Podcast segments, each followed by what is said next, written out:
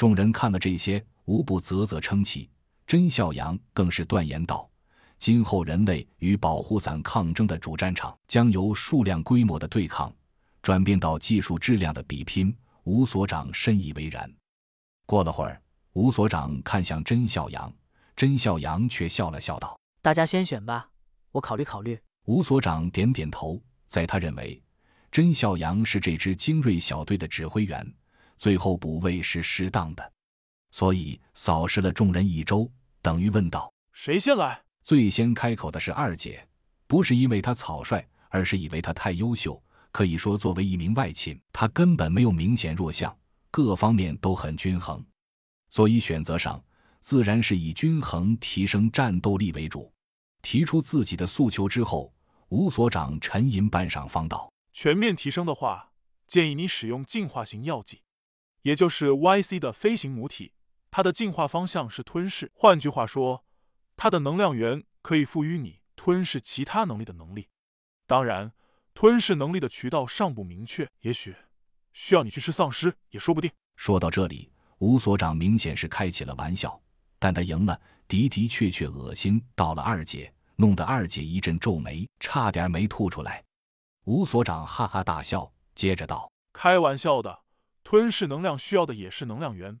可以说，只要有足够多的变异种、进化种的能量源，你就能无限成长。但是前期肯定是弱小的，所有进化。”也只停留在理论上，你确定希望选择这种进化方向吗？二姐毫不犹豫的点了点头。这个要强的女人，干什么都要干最好的。接着表态的是小七和幺五，这两个一个是爆炸狂，一个是器械控，毫无疑问想要继续强化自己的能力。吴所长推荐了长蛇怪的能量源，可以让他们拥有制造生化炸弹和生化道具的能力。当火药。电子与生化病毒结合在一起，必将成为丧尸们的噩梦。这个选择很快就敲定了。二十二令人惊异的选择了缝合怪，原因很简单：这种怪物在肉体上很强势，他希望通过这种强化，进一步提高自己的近战能力。与洛奇的力量、速度进化方向不同，他选择的更趋向于生命和体力。可以说，同为近战者，方向却大不相同。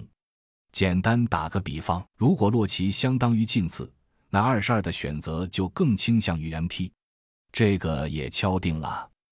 三十三与小邱的选择毫不令人意外，是追猎者改进型。换句话说，他们选择了感官方面的强化，也兼顾了速度，这是典型的求生向强化，符合他们辅助类作战者的定位。敲定了，大家都认为这么选择没错，属于不选贵的。只选对的。